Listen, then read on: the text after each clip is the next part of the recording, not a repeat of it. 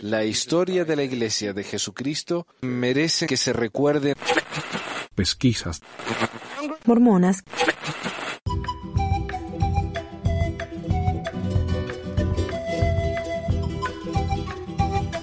Hola mi gente, bienvenidos a otro episodio de Pesquisas Mormonas. Les habla Manuel. Desde lluvioso pero hermoso Ogden, Utah. Eh, he vuelto después de dos semanas, se nos dio. Está bien, se me dio. O se me dio a mí, no sé si alguien está escuchando. Pero Estoy aquí de regreso. Resulta que me sacaron el árbol del frente de la casa por fin. Me costó 3.700 dólares nomás. Que seguro cubrió todo menos los mil, primeros mil. Así que, bueno, eh, estamos bien. Eh, lo, lo, bueno es que la verdad que ese árbol se debería haber caído encima de mi casa. Fue una gran suerte realmente que, que cayó donde cayó, cómo cayó. La verdad que fue una gran cosa. Y. Y qué sé yo. Mira, hay un par de cosas que me preguntaban uno si, si los miembros de acá me ayudaron. Mira, acá, ¿cuándo fue? Hace como un año. El, verano pasado. Vino una, eh, hermana Miquel, y me dice la hermana Miquel, hola hermana Zane, yo sé que ustedes ya no, ya no están más en la iglesia, pero quería invitarlos a una actividad social porque nosotros somos amigos, somos amigos, los consideramos amigos. Mira vos, nos consideran amigos, cada vez que nos ven en la calle nos saludan, para el día del padre me trajeron una caja de, de pañuelo de papel, o sea, cualquiera, ¿no? Eh, pero esa es la, última, la, única vez que, que, hablo con ella. Cuando vino y nos dijo que éramos amigos y quería que fuéramos a la actividad. Y cuando nos trajeron una caja de papel, que en realidad me, di cuenta que se le estaban dando esa caja de papel a todos. Es como que habían comprado una caja enorme y estaban repartiendo a todos los padres del barrio. Así que bueno, me, me hizo sentir muy especial adentro. Lo curioso es que cuando se nos cayó el árbol, vino mi vecino salvadoreño, que no es miembro, vino la vecina del lado de mi vecino, que también es salvadoreña, y con la, que con la quien nunca habíamos hablado antes, pero vino y quiso ver si estábamos bien. Los amiguitos de mi hijo vinieron. Cuando puse las cosas en Facebook ahí, la enorme cantidad de mis amigos me escribieron, me preguntaron si estaba bien. Cuando necesité juntar los mil dólares para pagar el seguro, la parte que me tocó a mí del seguro, ¿no? Eh, enseguida recaude como 750 a esta altura ya. Y eh, adivinen cuántos de esa gente que me escribió y que me preguntó y que se preocupó eran mormones. Uno. Uno. Y eh, alguien que yo conocía desde, desde que estaba en Argentina, él fue misionero allá, nos volvimos a encontrar acá y hemos sido amigos por años. Él amaba a mi mamá y a mi papá. Bueno, más que nada a mi mamá, porque mi papá es eh, aburrido para amar pero mi mamá era tan dulce. Así que bueno, esta persona me, me, escribió, me mandó 20 dólares, fue una gran cosa realmente, pero comparado con lo, las otras personas que se preocuparon tanto, vinieron a mi casa, me ayudaron a cortar eh, ramas, eh, eh, una gran diferencia realmente. Ah, así que sí, los miembros de la iglesia de la boca para afuera son gran gente, maravillosos y ayudan mucho. Y antes que me olvido, quiero agradecerles al amigo Jairo. No conocen a Jairo, él fue uno de los participantes en la entrevista con los chicos de afirmación. Un hombre que hace un trabajo excelente para ayudar a los hermanos LGBT en Latinoamérica. Y a Lady, a Lady López, que, que estuvo con nosotros en, en, el programa sobre los 12 artículos de fe. Muchísimas gracias a los dos por su apoyo en Patreon y al señor Charlie, que me mandó una donación por Venmo para ayudarme con el problema acá del árbol. Muchísimas gracias a los tres. Y saben que quería comentar, estoy, estoy ya de regreso en la escuela hace tres semanas. Voy a empezar mi cuarta semana. Una de las semanas como que no, no, se dio porque eh, tuvimos la tormenta que fue en todo el norte de Utah, incluso desde Salt Lake, arruinó un parque hermoso que hay que se llama Liberty Park, Liberty Park. Tiró un montón de árboles, pero enormes, árboles de 200 años. Un desastre lo que hizo esta tormenta. Pero bueno, Salt Lake en realidad está en el norte de Utah, así que estaban bien. Y, y después de eso, bueno, tuvimos que cerrar la escuela porque no había electricidad, las rutas estaban muy, eh, muy inseguras, así que cerraron la escuela como por dos días, tres días, dos días. Y encima esa semana habíamos tenido feriado el lunes, vino la tormenta el lunes a la noche, el martes, así que eh, esa semana tuvimos clase un día porque los chicos no vieron en la escuela los viernes. Entonces un día, el jueves, nada más. Eh, pero volvieron la semana siguiente, esta semana pasada, y ahora los padres han insistido, y, y esos son padres de Farmington, figúrense ustedes. Tengo la, bueno, tengo a la bisnieta de uno de los líderes más altos de la iglesia. No le voy a decir cuál porque no darle demasiada pista, pero ese es el tipo de, gente que tenemos en mi escuela, ¿verdad? Estos padres, tan mormones, tan fieles de la iglesia, insisten en que los maestros tienen que cuidar a sus hijos todos los días, no solamente dos días a la semana como venían, eh, yo iba todos los días, pero los lunes tenía un grupito, el martes tenía otro grupito. El lunes tenía el primer grupito, el jueves tenía el miércoles, el jueves tenía el segundo grupito. Y así, ¿no? Eh, no, no, ellos quieren que todos los chicos vayan a la, iglesia, a la escuela todos los días, a pesar de que la mayoría de los maestros acá en Utah tienen más de 50 años, por lo tanto están en mayor riesgo. Ya tenemos a una maestra en el hospital de ahí de Salt Lake. Eh, que está en el hospital, enchufada a un ventilador, ¿cómo se dice? Respirador, no sé cómo es. Eh, y bueno, y así está la cosa. Los padres, porque los chicos, total, los chicos no se mueren del corona. Así que si los chicos van a la escuela con coronavirus y los maestros se mueren, es bueno que se jodan los maestros por haber elegido una carrera tan estúpida, ¿no? Eh, eso, es eso es lo que estamos eh, pasando ahora. Así que, bueno, los padres acá de nuestro distrito han decidido que la escuela ahora tiene que ser todos los días. Así que en, una semana, no esta semana que viene, sino en una semana, vamos a empezar la escuela todos los días. Y esta es la situación. El, el eh, ¿cómo se llama el gobernador? El señor, ¿cómo se llama? Gerbert, Harry Gerbert. Herbert, perdón, con H. Herbert. Dijo que si Utah tenía en promedio, menos de 400 casos al día. Íbamos a abrir las escuelas, íbamos a abrir todo, vamos a estar en la zona naranja, algo así. Está la verde, amarillo, naranja y rojo. Bueno, él decía, bueno, estamos en amarillo. Estamos en amarillo. Entre amarillo y naranja está todo bien. Así que abrimos las escuelas, volvimos a enseñar, volvimos a trabajar. Y se armó un escándalo porque parece que en, en Provo, en el condado de Utah, empezaron a haber muchísimos casos de COVID. ¿Y de dónde vienen todos los casos, casi todos los casos? Del BYU. Porque parece que los chicos no lo toman en serio, entonces salen de fiesta, se juntan después de clases y como consecuencia se está esparciendo el virus en, en Provo como loco. Pero como esto no es una situación en la que, bueno, si yo quiero enfermarme, me enfermo, es mi responsabilidad. Ese no es el problema. El problema es que vos vivís en una casa con otra gente.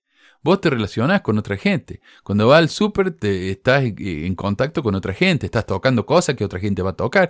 Y, y entonces, ¿qué pasó? En menos de una semana se desparramó el virus por todo Utah de tal manera que el último caso registrado que tenemos, que es del jueves, es el récord de casos hasta la fecha. Y yo les estaba contando, cuando estaba eh, sumando todos los, o estaba reportando los casos semanales, hace unas semanas atrás, hace un mes, eh, el récord en Utah fue 800 y tanto, 850 por ahí. Bueno, adivinen cuántos casos hemos recibido, eh, hemos, se han reportado este jueves. 1117 casos en Utah. 1117 117 casos en todo Utah, no solamente en Provo, Salt Lake, acá en Ogden, está por todas partes el virus. Porque la gente no lo toma en serio. Pero claro, los, eh, padres ya no quieren más a los chicos en la casa, están podridos de cuidarlo, están aburridos de cuidarlo, que vayan a la escuela. Y mientras tanto nos estamos enfermando todos. Según el diario, el Salt Lake Tribune, eh, este no es un problema solamente de la gente mayor y no es solamente un problema en Provo. Esto se está dando eh, en todo Utah y está afectando principalmente a los jóvenes. A los jóvenes, viste que dicen que, que el, virus es un problema de los viejos. Porque totalmente, total que importa, ¿no? Que se mueran los viejos, ¿a, quién le importa eso? Bueno, que se jodan los viejos. No, este es un problema que nos está afectando a todos. Y si fuera un problema de viejos, eh, ¿qué problema hay? ¿Por qué no tenemos que cuidar a nuestros mayores? Como decía, ¿no? Ah, 75 años el promedio de los que se mueren, ¿qué importa? Sí, pero díganme si ustedes estarían tan felices de que el presidente Nelson se muriera del coronavirus a pesar de que tiene 95 años. No le gustaría, ¿no? No le gustaría. Entonces, ¿por qué mi papá que tiene que 75 años está bien que se muera? Mi papá tiene muchos años por delante y, eso sería muy injusto para su familia, para sus nietos, para la gente que lo quiere. Entonces, no me vengan con idioteces. Y hemos demostrado acá en Utah, en todo caso, que eso es un argumento falso. Porque como digo, la mayor cantidad de casos que estamos teniendo son de los jóvenes de la universidad, pero también del secundario. ¿Por qué? Porque los chicos del secundario, como ellos creen que son invencibles, después de la escuela van y se juntan en el parque, eh, se abrazan, se hacen sus cosas y después resulta que están todos enfermos. Acá en una escuela sola tuvimos 15 casos, acá en el, distrito mío, y tuvieron que cerrar la escuela y, y hacer una cuarentena de toda la escuela, por 15 casos. Entonces, no la tomemos en serio, ¿qué importa? ¿Qué importa? E, es solamente uno de los virus más eh, horribles que hemos tenido en los últimos 100 años. ¿Qué importa? Eh, lo importante es que volvamos a la vida normal, que no nos hagan usar máscaras porque eso es una, violación de nuestras libertades. Pero claro, vayan a hacer que un gringo haga lo que no quiere hacer. Por eso eh, Estados Unidos tiene un cuarto de todas las muertes de coronavirus del mundo. Y como dirían, somos número uno. Somos número uno. Sí, Estados Unidos, siempre el número uno. Noticias. Los líderes santos de los últimos días están retirando su plan para construir una comunidad residencial alrededor del propuesto templo de Tuela Valley en Utah, según un comunicado emitido el viernes, el martes. Y yo publiqué un video sobre esto, aunque no expliqué bien de qué se trata. Dice, reconocemos los esfuerzos de aquellos que han planteado preguntas e inquietudes sinceras sobre el proyecto del templo de Tuela Valley, incluido el desarrollo residencial que rodea el templo. Hay un deseo sincero por parte de la Iglesia de evitar la discordia en la comunidad, dijo la primera presidencia de la Iglesia de Jesucristo en un comunicado. Por lo tanto, independientemente del resultado de un esfuerzo pendiente de recopilación de firmas, hemos decidido retrasar nuestra solicitud de resonificación para la parte residencial del proyecto del templo. Y quiero aclarar de lo que está hablando. Además de levantar un templo, la iglesia quería construir un barrio alrededor del mismo, lo cual les costaría monedas a hacer, ya que ese es un terreno baldío en el presente, o sea, un terreno donde ellos pueden, eh, que, ha sido dedicado, que la, ciudad les, ha permitido que ellos usen ese terreno para eh, plantar sus, ¿cómo se dice? La verdad que no. para crecer plantas, su, qué sé yo, maíz, lo que sea. Pero al hacer un templo lujoso ahí al lado, va a elevar el precio de esas casas inmediatamente, lo cual es un negocio redondo. Claro, tenemos un terreno que vale dos monedas, construimos un templo, ese terreno va a ser más caro inmediatamente gracias al templo. Bueno, construyamos casas alrededor del templo y ahora esas casas van a costar un dineral. Una idea, pero espectacular. Pero luego de una gran reacción negativa por parte de los vecinos, quienes son ellos mismos mormones, ya que esto cambiaría totalmente su estilo de vida, porque esto es, es una zona rural. Esta gente le gusta vivir en su zona rural y ya lo dije antes, a los gringos les gusta que lo dejen en paz, entonces van y viven en el medio de la nada. Y Tuela es un lugar bastante rural, entonces la iglesia al construir este barrio inmediatamente va a hacer que esa zona rural se convierta en una ciudad grande porque quiere construir más de 400 casas. Eh, pero bueno, después de toda esa negatividad, la iglesia se echó atrás. La comisión del condado de Tuela votó 2 a 1 para cambiar la zona del terreno para el templo y la comunidad residencial propuesta por la iglesia a su alrededor. Sin embargo, algunos residentes expresaron su preocupación por la densidad de las viviendas en la propuesta. Lanzaron una petición que exigía que el tema se decidiera mediante un referéndum que no podía realizarse antes del próximo mes de junio. La declaración de la primera presidencia no especificó si la Iglesia intentaría volver a presentar un nuevo plan para la comunidad residencial en el futuro. Esperamos trabajar con los funcionarios locales y los miembros de la comunidad para determinar los próximos pasos para avanzar en la construcción del templo, dijo la declaración de la primera presidencia. Esperamos que quienes estén en este asunto, de todos los puntos de vista, se traten unos a otros con amabilidad, cortesía y amor cristiano. Y eso dice la iglesia.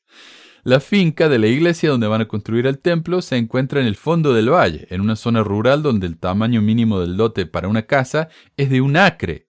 Claro, eh, si yo digo, bueno, yo quiero construir una casa en, en Tuela, la ciudad dice, ok, tenés que comprar al menos un terreno de un acre. Y entonces ahí podés construir tu casa. Eh, y muchas casas están en lotes de 5 acres. O sea, están rodeados de, mucho terreno y así es como les gusta vivir. La iglesia propuso construir una comunidad de 446 casas en 167 acres. O sea, tres casas por, por, cada acre, reduciendo enormemente el espacio entre hogares, ¿verdad? Esa densidad de, 200, de 2,66 viviendas por acre es menor que el crecimiento anticipado en el área por el plan general del condado, pero mayor de lo deseado por algunos residentes que quieren mantener el ambiente rural del área. Pobre iglesia, ¿no? ¿Cómo los persiguen? Ahora no los dejan hacer barrios de 500 viviendas al lado del templo para venderlas con fines de lucro. Es que están tan pobres.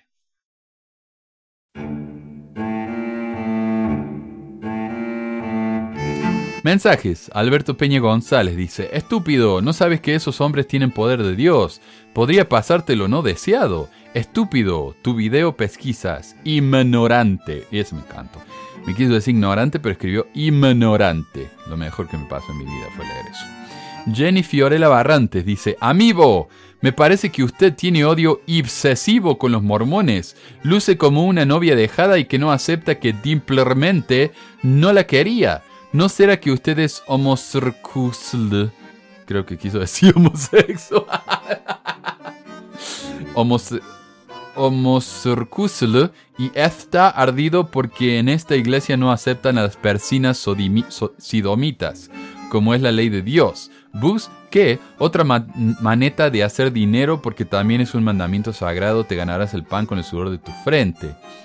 Sí, la verdad, como, como el Nelson que sudaba tanto, ¿no? Ahí en, su operación. Entonces deje de estar holgazán sentado y criticando y engañando a personas. Haga o comente cosas instructivas, no destructivas. Déjese ya de odio repulsivo, enfermizo y tóxico. Trump 2020. Ok, Trump 2020. Ok, uh, libéranos, Señor, de personas que están del lado oscuro de la humanidad. Gracias. Muchísimas gracias, Jenny. En realidad este mensaje fue mejor que el otro. Gonzalo en YouTube comentó, tengo 51 años de edad, de los cuales 34 como miembro de la Iglesia de Jesucristo de los Santos de los Últimos Días. Y en esa cantidad de años, mientras pude, siempre pagué mis diezmos. He hecho cursos de autosuficiencia y otros cursos donde la iglesia me ha apoyado y agradecido estoy, pero con todo eso que estoy en una edad aún puedo hacer cosas no he podido, ya que para emprender necesito recursos que no poseo y apenas he podido comer arroz y grano dos veces al día, sin desayunar estos últimos tres meses que no ha llegado esa ayuda de la iglesia en mi estaca que me salvó literalmente la vida cuando llegaba. Aquí ya hay alimentos pero no alcanza el dinero para comprarlos. Haga lo que hagas.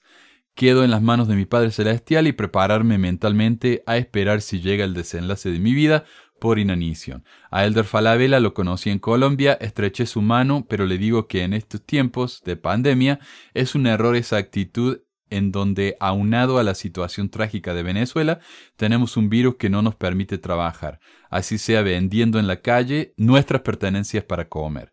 Y es muy fácil hablar así rodeado de tanta elegancia cuando quizás nunca ha conocido qué es el hambre, que el Señor le siga bendiciendo. Muchas gracias.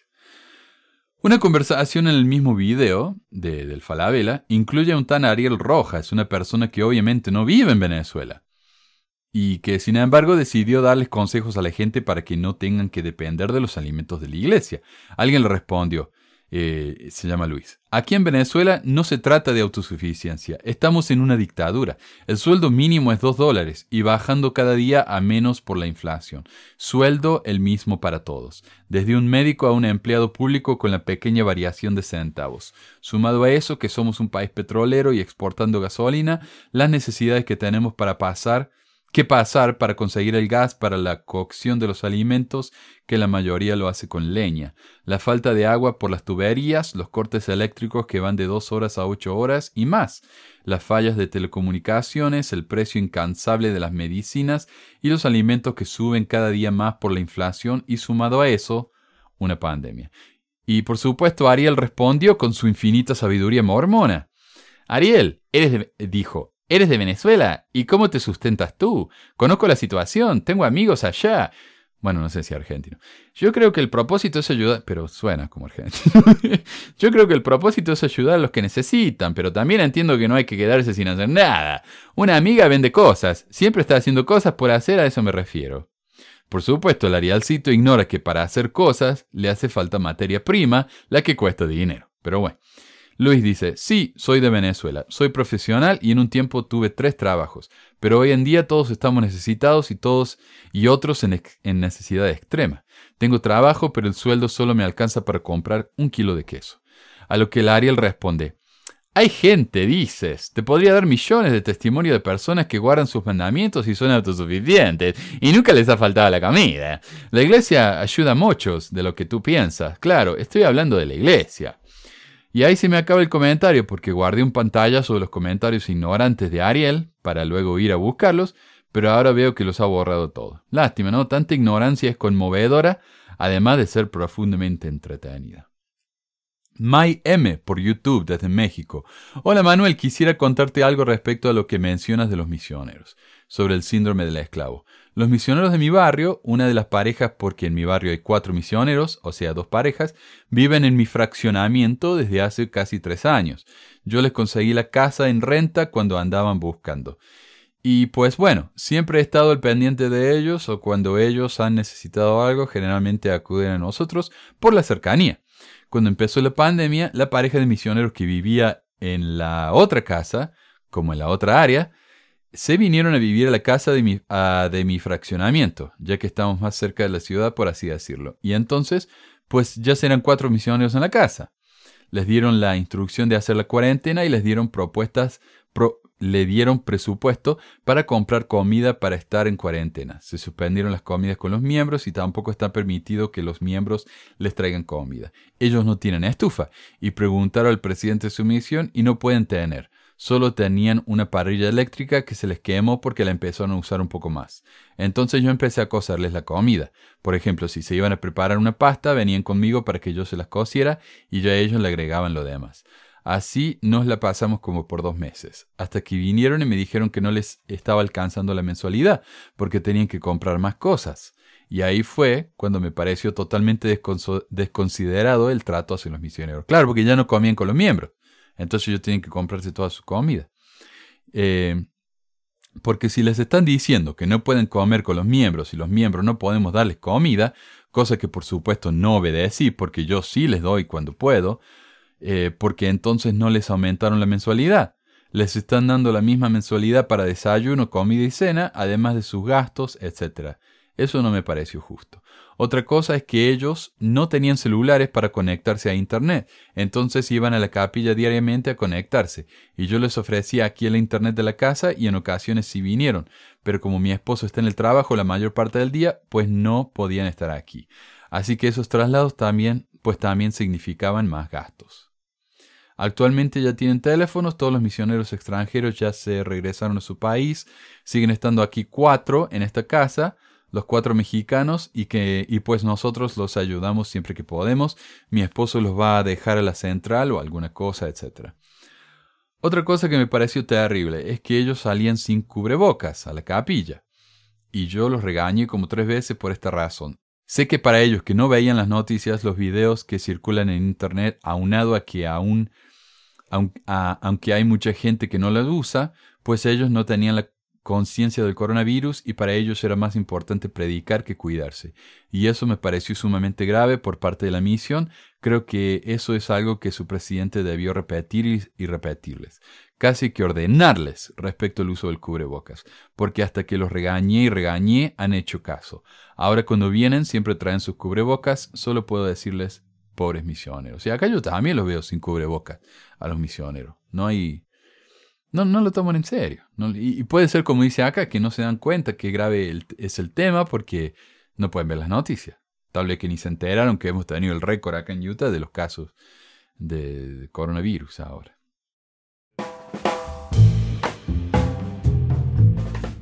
Bueno, y tengo un mini tema para hoy. El amigo Rosenberg me mandó un artículo del sitio de Más Fe que continúa el tema que mencioné en el episodio anterior de que la iglesia apoya a sus apologistas eh, los financia con dinero, especialmente a los del More Good Foundation, la organización que se dedica al 100% a llenar el Internet con noticias positivas de la iglesia, para que cuando alguien busque el nombre de la iglesia en Google, esos sitios puedan ser el primer resultado. Eh, porque uno puede, uno puede, ¿cómo se dice? Eh, hacer que Google actúe como uno quiera. Por ejemplo, si yo tengo muchísimo dinero, creo un montón de sitios web llenos de noticias de lo que yo quiera. Y yo lo he hecho eso antes, porque eh, como maestro, los padres van a buscar mi nombre, obviamente. Van a buscar mi nombre y van a saber lo que yo hago, lo que yo, a lo que me dedico. Y está bien, porque me mencionan en muchos sitios. O sea, yo he, yo he publicado artículos también en, en Sandstone y, he hecho esto. Y bueno, y obviamente se van a dar cuenta quién soy. Eh, pero había comentarios, por ejemplo, que me daban vergüenza, que no tienen nada que ver con la iglesia, sino que cuando me mudé acá a Estados Unidos, mi inglés era muy, muy, muy limitado. Y yo hice comentarios en inglés, por ejemplo, eh, dejé reviews en Amazon. Y hoy los leo y me dan una vergüenza, porque el inglés es un desastre. No porque haya dicho algo malo, sino porque la manera en que escribí el inglés es como de un niñito, ¿no? De, de jardín o peor. Y me da vergüenza. Entonces, para que esos comentarios quedaran atrás, Empecé a abrir blogs, empecé a, comentar en muchísimos sitios con ese nombre, empecé a afectar al Internet. Yo, desde mis pocas posibilidades, afecté la manera en que mi nombre aparece en el Internet. Y si imagínense si yo, con cero dólares, y pude hacer eso, lo que puede hacer la iglesia con sus miles de millones. Eso es lo que se llama SEO, SEO o Search Engine Optimization, como sería? Optimización de búsquedas. Eh, sí, de búsqueda en Internet. Bueno. Y es una ciencia realmente. Y ellos tienen sus expertos. Y, y han creado una fundación entera, el Good Foundation, que se dedica exclusivamente a mejorar el SEO de la iglesia. Y bueno, cuando uno va al sitio del More Good Foundation puede encontrar una lista de, lista de sitios afiliados que se encargan de eso mismo, de saturar el Internet con cosas positivas sobre la eh, mormona. Por ejemplo, en español tiene los sitios de Más Fe, los mormones y el Cristo, eso es lo que dice. El nombre de ese segundo sitio me suena medio victoria para Satana, ¿no? Losmormones.com, no sé qué. Así que un miembro fiel podría estar confundido por qué un sitio semi-oficial de la iglesia se llamaría así. Y la respuesta es bien simple. Mormones es el término más buscado en el Internet cuando uno quiere eh, realmente encontrar información sobre la iglesia. Así que como término de optimización de redes, tiene sentido. Además de eso, tienen otros sitios en portugués, francés, alemán, italiano, chino, japonés, coreano, ucraniano, ruso, finlandés, checo, eslovaco y urdu. Una vez le escribí yo para preguntarle si pagaban por los artículos y las traducciones y me dijeron que en algunos idiomas sí, pero en español no porque ya tienen demasiados voluntarios. Si todo el mundo está dispuesto a hacerlo gratis, ¿para qué pagar? El artículo que me mandó Rosenberg se llama ¿Es confiable más fe? escrito por el señor Angulo y dice ¿Cuál es el propósito de la página? Más Fe fue creado como respuesta a las necesidades de un medio de comunicación digital independiente para ayudar independiente, para ayudar a la misión de la Iglesia de Jesucristo, que es invitar a todos a venir a Cristo. Esa ha sido nuestra meta desde que lanzamos la página en mayo de 2015. Amamos a la Iglesia de Jesucristo y queremos que todos eh, sepan lo felices que somos al pertenecer a una religión como esta. Este trabajo arduo ha dado frutos y tomamos con humildad y responsabilidad la confianza depositada en nuestro medio. Por primera vez en la historia de la Iglesia en Latinoamérica, miembros de todos los países de nuestro continente se han, unido para colaborar en nuestra página, escribiendo artículos, compartiendo sus historias, así como informando de las noticias en sus áreas. Y esto me parece ser cierto, pero de los últimos 10 artículos que encontré cuando escribí este artículo, hace un par de semanas, siete fueron escritos por Mafe Staff, lo que supongo que significa el señor Angulo. Dos por Sabina Mujica Estrada, incluyendo uno que se llama Cuatro principios del Evangelio encontrados en Avatar, la leyenda de Aandeg, y uno por Melody Mejía. Eh, Por lo que si bien el sitio tiene artículos de participantes en todo el mundo, lo cual honestamente no es tan impresionante ya que vivimos en una sociedad global. Mi grupo de Facebook con sus humildísimos números de miembros tiene miembros de todas partes, incluido de países que no son de habla española. Bueno, y dice, desde México hasta Argentina, pasando por el Caribe y no olvidando a la comunidad santo de los últimos días latinas en, Estados Unidos. Más Org es el referente de miembros de la Iglesia de Jesucristo que se esfuerza cada día por vivir el Evangelio. Ah, sí, yo tengo un montón de España, mira vos. Yo hasta Europa llego. Hemos creado una comunidad digital con más de 5 millones de personas interactuando semanalmente con nuestro contenido tanto en nuestro sitio web como en nuestros canales de las redes sociales. Y esto es muy interesante, miren lo que dice de nuevo. Con más de 5 millones de personas interactuando semanalmente. ¿Qué nos está diciendo? Que 5 millones de personas están activamente interactuando en el sitio. Ahora, yo no entiendo cómo midieron ese número. La página de Facebook tiene medio millón de likes. Pero cuando uno ve los posts individuales, la mayoría tiene menos de mil likes y muchísimos menos comentarios. Y el que encontré con más likes en las últimas semanas tiene 3000. Por su parte, los artículos del sitio web por su mayoría, no tienen ningún comentario. O sea, no hay interacción. Y en el canal de YouTube tiene 71 mil suscriptores con casi 17 mil millones de reproducciones en 200 videos. Un promedio de 85 mil reproducciones por video. Un número muy impresionante, no lo voy a negar, o sea, un número que me encantaría tener. Ah, aunque hay muchos videos que todavía no pasan los mil. Note también que ese canal tiene cosas de Book of Mormon Channel y una serie de noticias, lo que los de Central del Libro de Mormon parecen haber robado la idea. Su video más popular, el cual tiene 4.3 millones de reproducciones, tiene 25.000 likes y 1.000 comentarios. Todos los videos tienen propaganda, para los que se quejan de que yo supuestamente hago plata con esto. Esos números son enormes pero si los sumamos a todos, no hay forma de que sumen 5 millones semanales. Especialmente porque dicen que esos 5 millones semanales interactúan, lo cual significa que deberíamos tener números cercanos a los miles de millones. Porque consideremos 5 millones semanales con 250 millones anuales.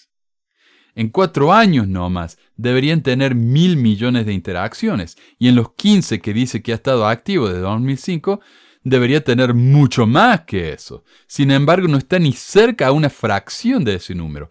Me imagino que lo que quieren decir es que tienen 5 millones de visitas semanales en todos sus medios, pero eso incluiría a personas que visitan todos esos medios todos los días. Por ejemplo, si yo visito el sitio web de Más Fe todos los días, una sola vez al día, más el canal de YouTube un par de veces a la semana y su Facebook una vez al día, yo solo contaría por 15 de esos 5 millones. Si más gente hace lo mismo que yo, la audiencia real sería más cercana a un tercio de un millón, o un poco más de la mitad de los suscriptores del canal de YouTube solo. Realmente me cuesta entender por qué los mormones están tan obsesionados con los números. Si Mafe tuviera 200 visitas a la semana y lo reconociera, lo respetaría más que al decir cosas como esta. No sé, a mí me suena como que están compensando algo.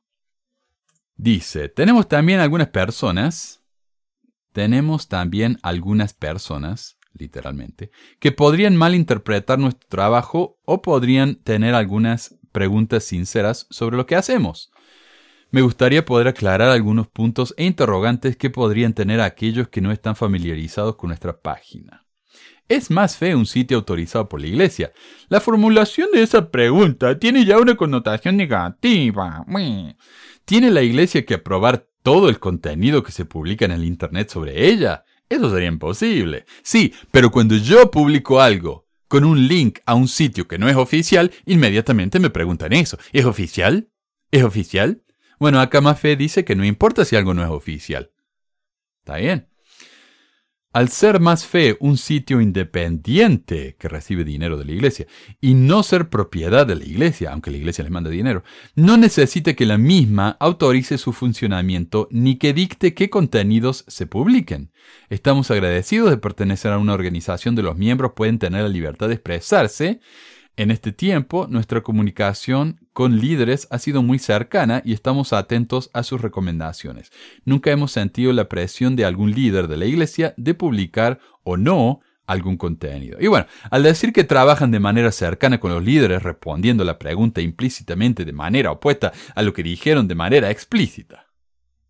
O sea, ¿alguna vez han leído algún artículo en más fe que no sea completamente halagador de la iglesia? ¿No? Exacto.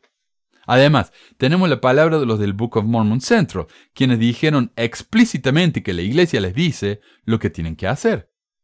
El que estos no se sientan presionados significa que saben bien cuál es su lugar y quién les paga el pan, y no que son un medio independiente que dice las verdades duras de la Iglesia y sin embargo la Iglesia respeta sus posturas editoriales. Además, no tienen nada de negativo hacer esas preguntas, porque constantemente uno escucha cosas en la Iglesia como eso no es oficial o tengan cuidado con cosas que no vienen directamente de la Iglesia, por lo que siento que es una pregunta absolutamente apropiada. Continúa. Con lo expuesto podemos decir que la Iglesia de Jesucristo, aunque está muy al tanto de nuestro trabajo y no interviene como ente regulador y agradecemos que sea así un desastre de oración. De nuevo, no hace falta que la iglesia regule a más fe porque más fe no hace nada que necesite ser regulado por la iglesia. ¿Entiende? ¿Quién regula y dirige másfe.org?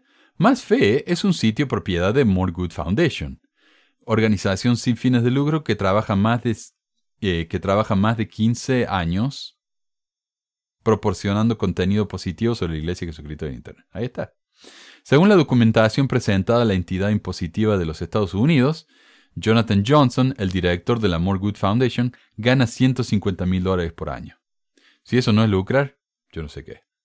More Good Foundation fue fundada en 2005 por David Neeleman, fundador también de las aerolíneas JetBlue. Más Fe, por lo tanto, es un medio regulado por More Good Foundation y es dirigido por los directivos de dicha organización. Y yo sé que acá estoy siendo quisquillos. La gramática hasta, hasta aquí ha sido bastante atroz, pero la redacción es comprensible. Sin embargo, ¿qué tiene que ver que el fundador de JetBlue sea quien haya fundado el sitio y por lo tanto es regulado por los directores del Murgun Foundation. Una cosa no tiene nada que ver con la otra. Lean lo que escribieron antes de apretar el botón de publicar, gente. Más Fe sigue los protocolos que cualquier medio de comunicación digital sigue actualmente. Todos los contenidos de másfe.org tienen fuentes verificadas. Mm, en su mayoría de fuentes oficiales de la Iglesia Ah, ok. Más fe no filtra ni publica noticias o informaciones sin que antes éstas sean publicadas, y escribe estas con, con tilde la animal este. Oh, publicadas por las páginas oficiales de la Iglesia, en muchos casos másfe.org es el primer medio en español en poner a disposición información en tiempo real de lo que la Iglesia Global está dando a conocer a sus miembros y al público en general. Todo el contenido publicado es primero verificado y revisado por nuestros redactores y traductores. En otras palabras, el señor Ángulo. Por lo tanto, Mafé nunca publicará noticias que fomenten la duda o la especulación sobre algún tema relacionado a la Iglesia. Todo contenido publicado en nuestra página es verídico y verificable. Este párrafo está lleno de joyita. Primero que nada, Mafé tiene montones de artículos de opinión publicados por bloggers que no tienen nada que ver con la iglesia, y muchos de esos artículos de opinión nunca han sido publicados ni mencionados en el sitio oficial de la iglesia. No es que me moleste, pero no entiendo por qué decir algo tan obviamente falso. Segundo, al admitir que solo van a publicar cosas que aumenten la fe de la iglesia, apoya lo que dije más arriba, de que esa es la razón por la que la iglesia nunca les ha dicho lo que hacer. ¿Para qué iban a arreglar algo que no está roto? Y aquí les envío la invitación a los pesquisadores a que encuentren algo en más fe que no sea cierto y el argumento entero de lo que dicen acá se les viene abajo. Yo paso horas verificando todo lo que hago en mi programa, pero nunca me atrevería a decir que todo lo que digo es verdad, porque siempre va a haber algo que se me pase. Eso es el colmo de la soberbia. Además, que casi todo lo que publican Más Fe es traducciones de otros sitios del More Good o del sitio de la iglesia, y dudo que hagan un gran trabajo de investigación y, edición para verificar que todo lo que aparece ahí es 100% correcto. Además que las traducciones son honestamente atroces. Las veces que he tenido que usar traducciones de más fe, las he tenido que arreglar. Porque me parece que lo único que hace esta gente es enchufarla en Google Translate y publicar así como está. ¿Qué deben hacer los líderes locales con el contenido de másfe.org? Mucho del contenido de másfe.org son testimonios y experiencias de miembros fieles de la iglesia. Nuestro equipo produce contenido digital que con los permisos necesarios pueden ser utilizados por líderes locales. Sin embargo, recomendamos que siempre el contenido de másfe.org sea consultado primero antes de su utilización. En común, enterarnos de que en centros de reuniones alrededor de Latinoamérica posts o mensajes de nuestra página están en las pizarras informativas de los centros de reuniones, nos alegra saber que nuestro contenido no es solo llevado por Internet, sino muchas veces de forma física. Y no entiendo acá, dice que el, que el contenido sea consultado, pero que sea consultado por quién. ¿Qué significa eso? Si alguien está usando este material, es obviamente porque alguien lo consultó. Dice, cuando se anuncia alguna directriz o noticia importante, los líderes locales pueden, tener la tranquilidad de que si ha sido publicado por más fe, es una noticia verídica. En algunas ocasiones, las páginas oficiales de, la de las áreas podrían tardar un poco más en publicar la misma. Perdón, un poco más en publicar la misma noticia, así que es entendible que los líderes esperen directrices desde los canales oficiales de la iglesia. O sea, cuando traduzcan cosas del sitio oficial de la iglesia, tienen que ser confiados. Bueno, obvio. ¿Por qué es importante una página no oficial de la iglesia? Y acá está la parte que más me huele a la cabeza. En marketing, cuando un usuario comenta o crea contenido sobre un producto o servicio, muchas veces tiene mayor credibilidad que los contenidos oficiales sobre la marca. Bajo esa premisa, Cualquier persona que esté interesada en conocer más sobre qué es la Iglesia de Jesucristo y cómo puede ayudar a una persona a acercarse más a Cristo, esta no solo tiene a los canales oficiales, sino también la perspectiva de aquellos que viven el Evangelio. Esto es exactamente lo que yo argumenté en mi video Fallas Mormonas para aprender del mormonismo, pregúnteles a los mormones. El problema con lo que dice el señor Angulo es que en marketing cuando uno hace publicidad de un producto, pero no es empleado de esa empresa, tiene que clarificar que está siendo pagado por esa empresa o que está haciendo lo que hace porque uno tiene una cierta conexión con dicha empresa. De otro modo, puede ser multado por representación falsa. Además, verifica lo que digo sobre el propósito de más fe, llenar el Internet con cosas positivas de la iglesia, nada más. Pero, y esta es la parte más interesante de este artículo entero, aquí más fe admite que lo que está haciendo es marketing. ¿No les resulta curioso esto? Este supuestamente es un sitio para inspirarnos, para ayudarnos a llegar a Cristo, y para hacerlo tienen que limitarse a usar las estrategias del marketing del mundo. No sé, me resulta un poco berreta, ordinario, como, como, decimos en Argentina. Todo esto, ¿no? Yo pensaría que Dios tendría medios un poco más sofisticados, impresionantes y eficaces que esto. Después de todo, la manera en que la iglesia está inundando el Internet con propagandas ha llevado a no mormones a comentar sobre el tema, diciendo que se imaginan a Dios planeando el presupuesto, poniendo un poquito para los pobres, un poquito para esto y lo otro, y todo esto para el marketing. ¿Y qué más iba a decir? A ver. Em, mire, por ejemplo, si yo me voy a comprar un auto, ¿verdad? Y quiero averiguar acerca del Volkswagen. Eh, yo voy a buscar una fuente que me diga las cosas positivas y las cosas no tan positivas de los Volkswagen. No voy a ir solamente al sitio del Volkswagen, escuchar un podcast escrito por gente que trabaja para Volkswagen, eh, eh, qué sé yo, leer un blog escrito por parientes de personas que trabajan para Volkswagen. Esas no son fuentes independientes, esas son fuentes que tienen interés en el resultado de la venta del Volkswagen. Entonces, acá sí Mafe sigue diciendo, somos un sitio independiente, somos un sitio independiente. ¿Cómo son un sitio independiente? La iglesia les paga 150, ¿cómo era? 175 mil dólares al año para, para aguantarlo, ¿no? Les, les paga. no les dice lo que tiene que hacer, pero los miembros de Mafe admiten que lo que ellos hacen es para aumentar la fe en la iglesia. Entonces, ¿cómo pueden decir que son independientes? No son independientes. Esto es lo opuesto a ser independiente. Esto es tener un, un conflicto de interés, pero masivo. Además de que es marketing. Dice, más fe puede proporcionar contenido didáctico que apoye las doctrinas y prácticas desde una perspectiva amigable, a veces informal, pero siempre guardando respeto por los temas que trata. Los sitios independientes, y ¿no? Como más fe, son una fuente de inspiración e información diaria, ágil y dirigida en su mayoría hacia los jóvenes. Debería seguir másfe.org. Por supuesto, Más Fe es un medio que inspira e informa de manera profesional. Es un medio independiente eh, profesional infiere el recibo de compensación por el trabajo que uno hace. ¿Ok? Es un medio independiente que no toma el nombre de la iglesia, pero proclama a todos que la iglesia es lo que dice ser. Ahí está. La iglesia de Jesucristo. Aun cuando el contenido de la página no debe ser tomado como doctrina, mucho de lo que se comparte puede ayudar a una persona a acercarse más al Señor y afortunadamente tenemos historia de conversos que conocieron la iglesia gracias a alguna publicación que encontraron en Internet publicada por nosotros.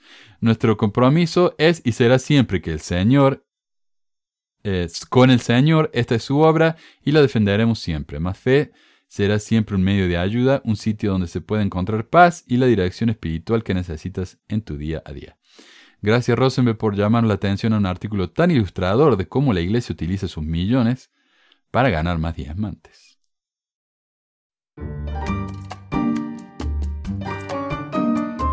Y bueno, el tema del día, así que lamentablemente el programa se nos hace un poco más largo. Y yo sé que en, en, mi video anterior, el último que publiqué contándole las actualizaciones, dije que iba a hacer un programa en el que iba a entrevistar a una trabajadora sexual. Hasta ahora, a causa de la tormenta que tuvimos y que se me desconectó el internet por una semana y media, no pude.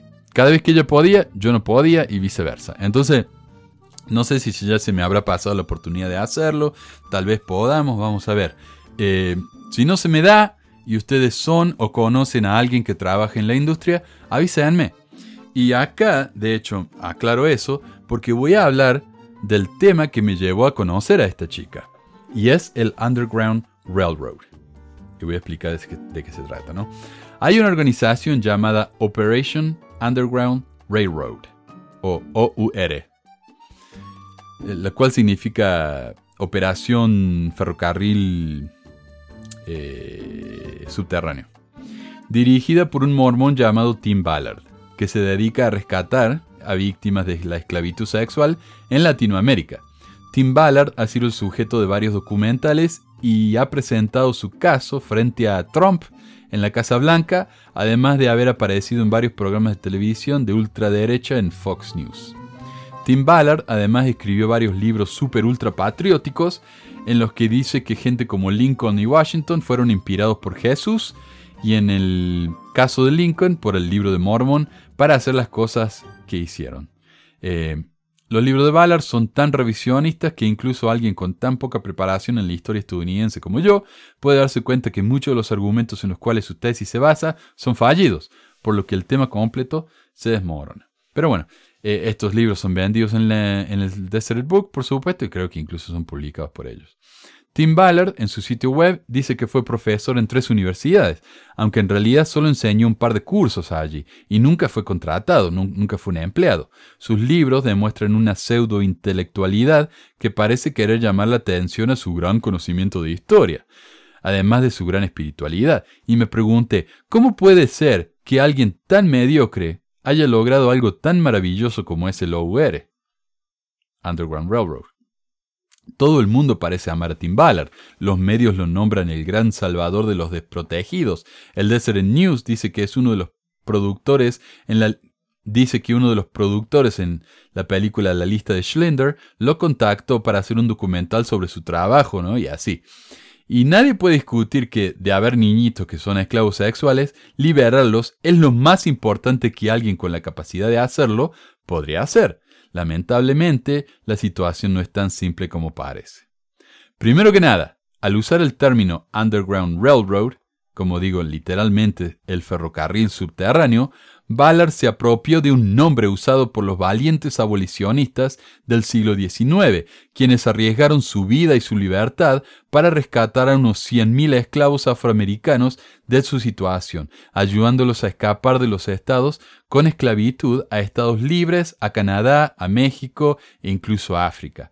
Maya Morena, la chica de la que le estoy hablando, ¿no? es una trabajadora sexual latina que es muy crítica del trabajo de, de Ballard, marcó la diferencia entre ambas situaciones eh, o entre ambas instituciones.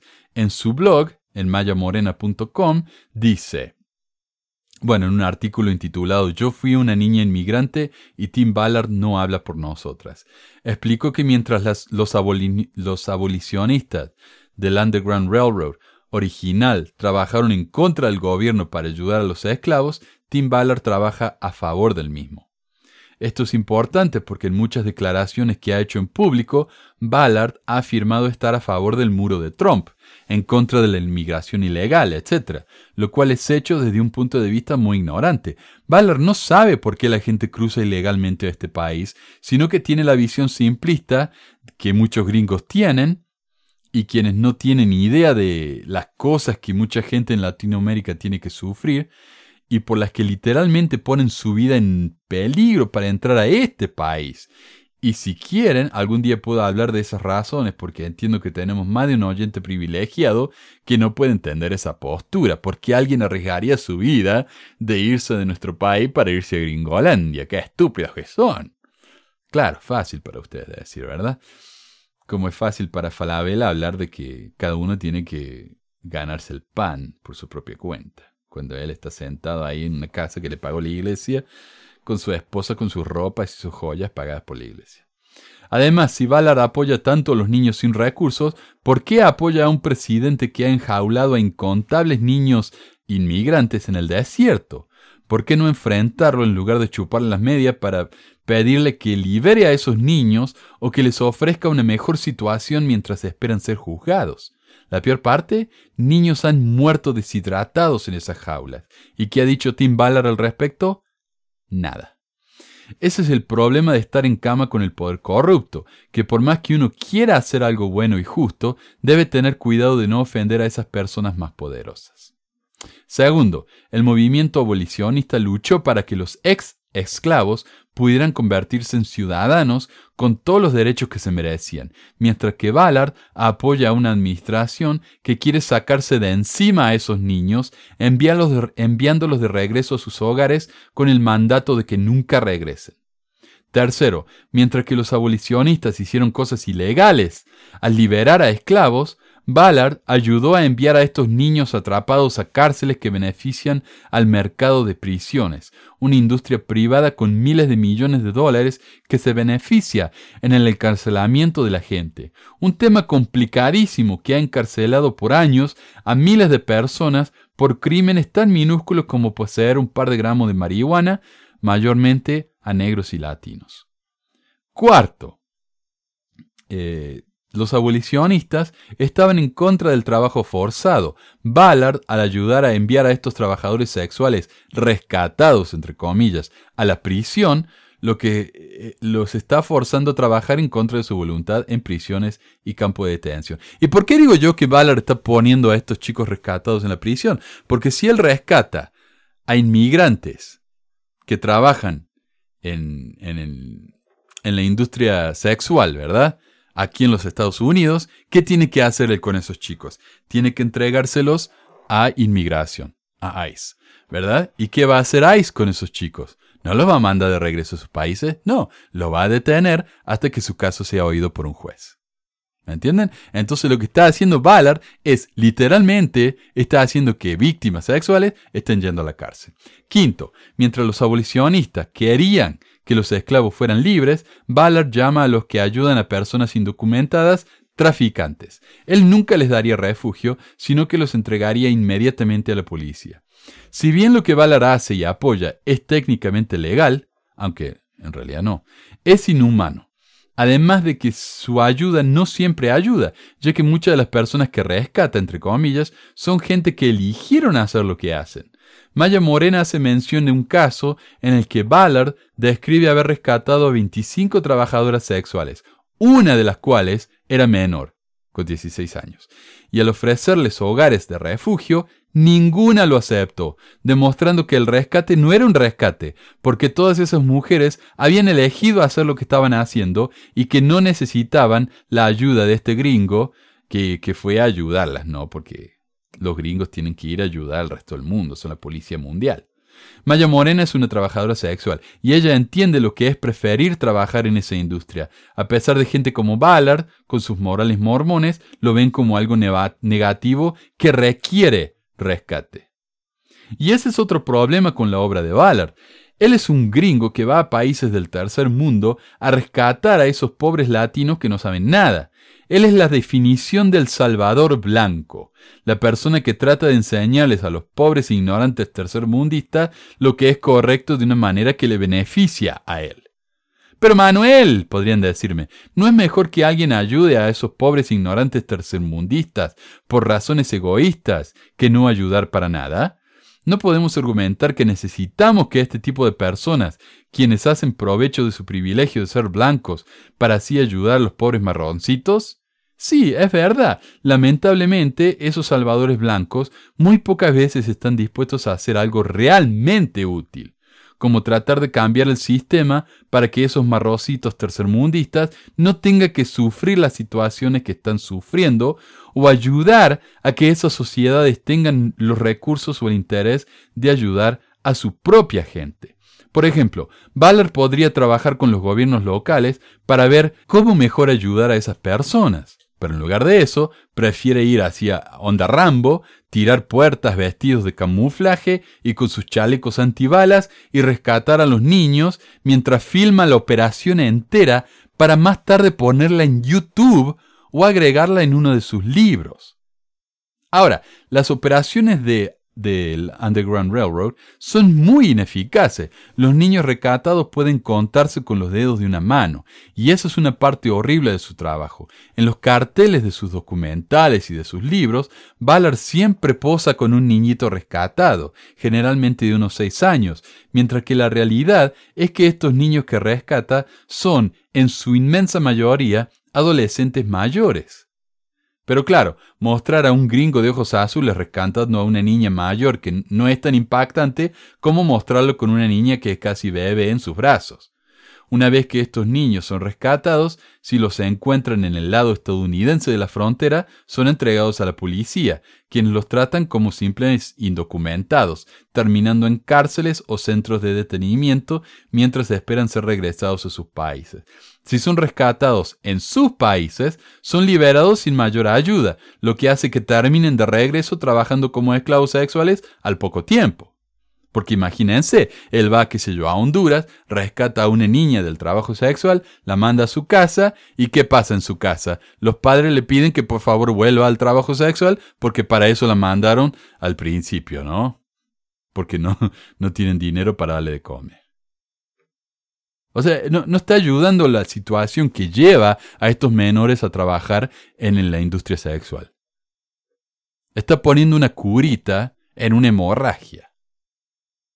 Lo que Valar hace no es tratar de realmente ayudar a esos niños, sino lo que quiere hacer es jugar al soldado, haciendo algo emocionante y divertido para él, que lo hace sentir bien, que le permite sacarse varias fotos haciéndose el héroe de película, lo que le permite vender un montón de libros y de boletos para el cine para su película.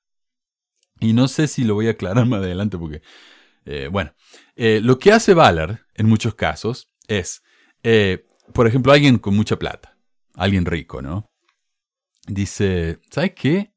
Estaría bueno tener una fiesta y mostrar una película que nadie ha visto en el mundo.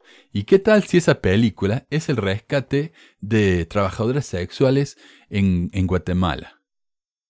Entonces lo que voy a hacer es voy a contratar al- a los a los de el OR, el Underground Railroad, les voy a dar, qué sé yo, 100 mil dólares para que se vayan a, Guatemala y rescaten a chicas. Y mientras lo hacen, ellos tienen que ir grabando todo lo que hacen y, y esto como stream directamente al internet, a YouTube. Entonces este tipo se junta con sus amiguetes y en el cine de su casa prenden el YouTube con el feed de los videos de Valar y todo, wow, mira qué emocionante, qué bueno. Es como ver una película de acción real en tiempo real. Y adivinen lo que hace Valar con esos 100 mil dólares. Paga el viaje para él, para sus empleados, llega a casa y se guarda el resto. Ya está. Entonces, esto es un negocio realmente. Si Vala realmente quisiera ayudar, habría mil cosas que podría hacer que no serían tan espectaculares, pero serían mucho, mucho más efectivas.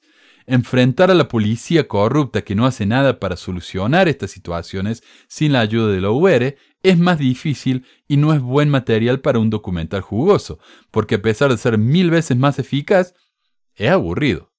Es la diferencia entre sanar un cáncer de estómago haciendo meses de tratamiento, quimioterapia, tomando medicinas, etc., y cortar el estómago con el tumor de un solo hachazo. La primera solución es mucho más eficaz, pero mucho más aburrida. Un artículo en el Huffington Post tiene lo siguiente para decir acerca de Valar y su grupito. El número de Foreign Policy de esta semana, eh, es una revista, el Foreign Policy, tiene una historia inusualmente interesante. El editor asistente, Tom Stackpole, se incrustó con un grupo que, en aparente homenaje a la red secreta que ayudó a contrabandear a esclavos estadounidenses fuera del peligro, se llama a sí misma Operación Ferrocarril Subterráneo, OUR. Pero el giro es uno moderno. OUR tiene la mirada puesta firmemente en las víctimas del tráfico sexual infantil y sus explotadores. Es una aventura infantil con todos los temas necesarios. Los héroes son todos hipermasculinos y de mandíbulas cinceladas. Las víctimas son muy jóvenes y lindas. Los delincuentes son extranjeros, morenos y gruñones. Y esa es otra cosa que uno puede hacer. Uno puede pagarle a la OUR para que lo lleven a uno y que uno forme parte de esa aventura. Entonces el tipo rico está aburrido, no sabe qué hacer porque tiene tanta plata que se la pasa en la casa haciendo nada. Entonces dice, ¿sabe qué? Quiero una aventura. ¿Qué tal si le pago eh, medio millón a esto de la UR para que me lleve a mí una aventura y yo sea el héroe de esa aventura? Qué lindo, ¿no? Entonces el reportero este hizo eso. Él fue parte de esa aventura y claro, volvió con una historia eh, apasionante. Pero el Huffington Post dice, él, formó parte de esa aventura, entonces tal vez no lo está viendo de manera objetiva. OUR fue fundado por el autoproclamado hombre de Dios y exfuncionario de la CIA y de Seguridad Nacional, Tim Ballard. El artículo de Foreign Policy se centra en las operaciones de rescate realizadas por OUR en México y República Dominica- Dominicana. El año pasado, el grupo atrajo publicidad favorable por su participación en una operación similar en Colombia que supuestamente disolvió una importante red de prostitución infantil. El modus operandi de OUR es simple. La organización recibe fondos asignados para realizar un rescate. Un equipo vuela al país seleccionado y se pone en contacto con la policía local. Sigue una misión elaborada. Ballard y sus amigos se hacen pasar por turistas sexuales. Buscan activamente a quienes puedan proporcionar chicas jóvenes para una fiesta. O sea, ellos nos van a solucionar una situación de la que ya saben. Van y pescan esa situación, tratan de encontrar esa situación o de crear esa situación. Ya manera a lo que me refiero con eso. Encuentran a las chicas y a sus proxenetas. La policía local interviene, los proxenetas son arrestados y las víctimas son entregadas a los trabajadores sociales.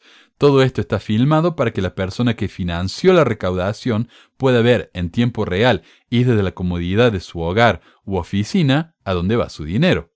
A veces los financiadores pueden incluso participar. Ahí está lo que dije, ¿no? Después de que se realizan los, arrestos, el equipo de OUR hace una salida rápida para nunca regresar. Ellos nos llaman a la policía un mes después y dicen, ¿cómo están estas chicas? ¿Dónde están? ¿Les encontraron hogar? ¿Les encontraron trabajo? ¿Qué está pasando? No, ellos van y se borran completamente. Desafortunadamente parece que Stackpole un periodista experimentado que debería saber más, quedó atrapado en el drama y la emoción de estar en una misión de rescate real y en vivo. Por ejemplo, explica que Valar y sus socios visitan bares anunciando su deseo de socias exóticas, es decir, menores de edad, pero se apresura a asegurarle al lector que tienen cuidado de no meter a los posibles objetivos en trampas ilegales. Los tribunales de Estados Unidos y muchos otros países tendrían dificultades para hacer esa distinción, y en la mayoría de las jurisdicciones tales acciones podrían considerar una defensa a la responsabilidad penal.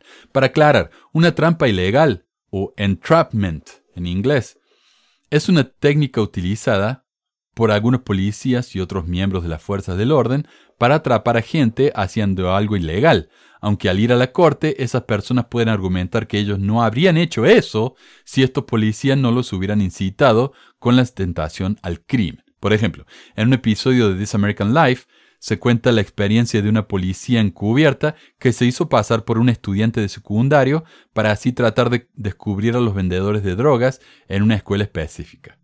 En una de sus clases, un chico quedó flasheado por esta mujer y empezó a hablarle. La policía inmediatamente empezó a preguntarle si sabía dónde podía conseguir marihuana. El chico le dijo que no, pero como ella insistió, él empezó a averiguar, queriendo impresionarla a ella, hasta que encontró a un dealer. Compró marihuana para esta chica y cuando intentó dársela, ella lo arrestó por posesiones de drogas. Si no hubiera sido por su insistencia, este chico tal vez nunca habría siquiera intentado comprar drogas. De la misma manera, al ir a un bar, a un país extranjero, hablando de querer contratar a prostitutas, menores de edad, es posible que alguien, viendo una oportunidad de hacer mucho dinero, secuestre a una chica para vendérsela a estos hombres, algo que nunca habrían hecho si no se hubieran visto tentados de esta manera. Lo hecho sigue siendo un crimen, pero probablemente un crimen que se hubiera evitado si la policía, o en este caso Ballard, no hubieran hecho lo que hicieron.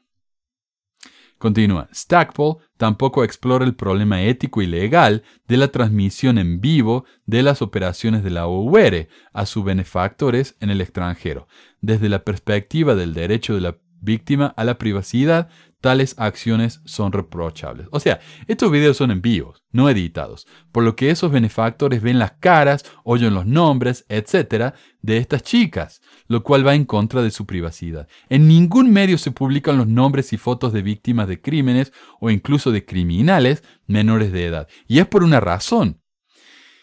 Dice, y desde la perspectiva de la justicia penal, existen preocupaciones aún más urgentes sobre el enfoque de OUR.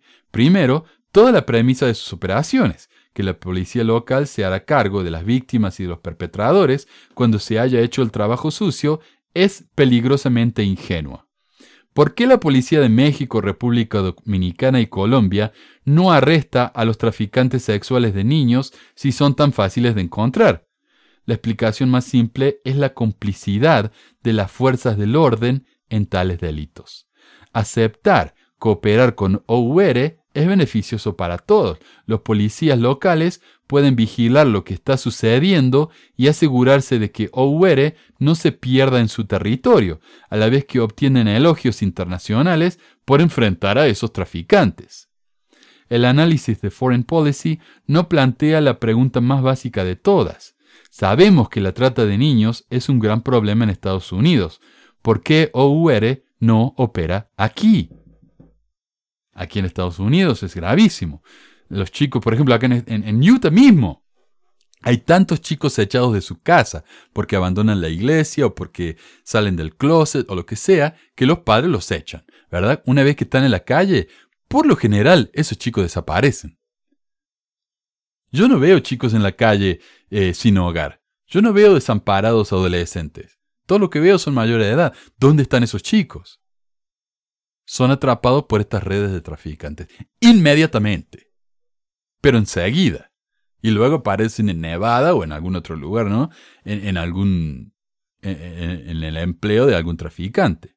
Entonces, ¿por qué? Si ese es un problema tan grave aquí en Estados Unidos, Ballard se va a México, a, Colombia, o donde fuera. ¿Por qué no lo hace aquí? De hecho, ¿por qué no asaltan los burdeles de Ámsterdam o de Londres? La simple razón es que al carecer de capacidad legal para llevar a cabo, tal operaciones, Ballard y, su equipo improvisado serían arrestados en el acto, porque lo que están haciendo honestamente es ilegal. Y cualquier tribunal en cualquiera de estas jurisdicciones no dudaría en desestimar un caso que se base en la evidencia de una redada como las de OUR debido al incumplimiento de los estándares más básicos de supervisión y responsabilidad.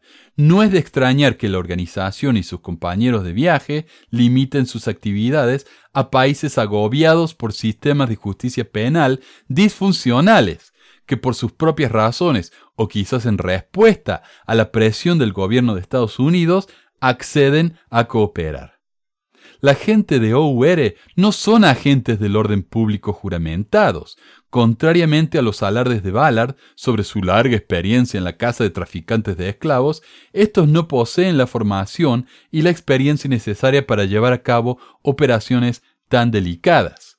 La selección de delincuentes de bajo nivel o sea, reclutadores y proxenetas, también revela una alarmante falta de comprensión sobre cómo debe abordarse y desmantelarse las sofisticadas redes de, tráfico delictivo. Entonces nos vamos a, los jefes de más arriba, vamos a lo, como diría acá, a la fruta que está colgando más baja.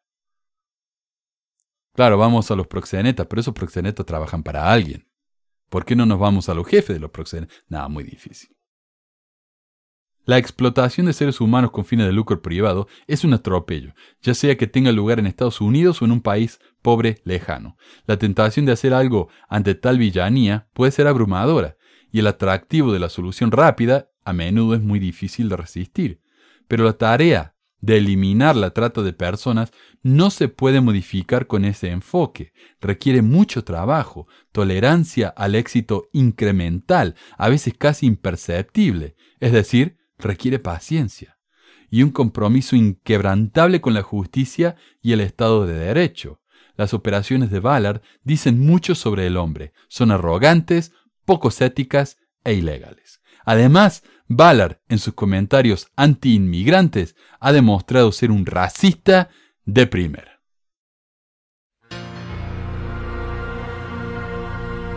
Y eso es todo por hoy, amigos. Esta semana ya vamos a tener videos regulares en el canal. Tengo tres o cuatro historias personales. Si alguien me quiere mandar más, háganlo por favor al número de WhatsApp en la descripción. Y como digo, si conocen algún trabajador sexual, trabajadora sexual y le gustaría participar en el programa, me encantaría educarnos. Incluso a mí mismo, porque no le voy a negar, sé muy poco sobre el tema. Así que a veces siento que los estoy defendiendo o los estoy atacando y en realidad no sé ni lo que estoy hablando. Eh, les agradecería. Eh, y eso es todo. Muchísimas gracias y bueno, hasta la próxima. Un abrazo enorme. Adiós.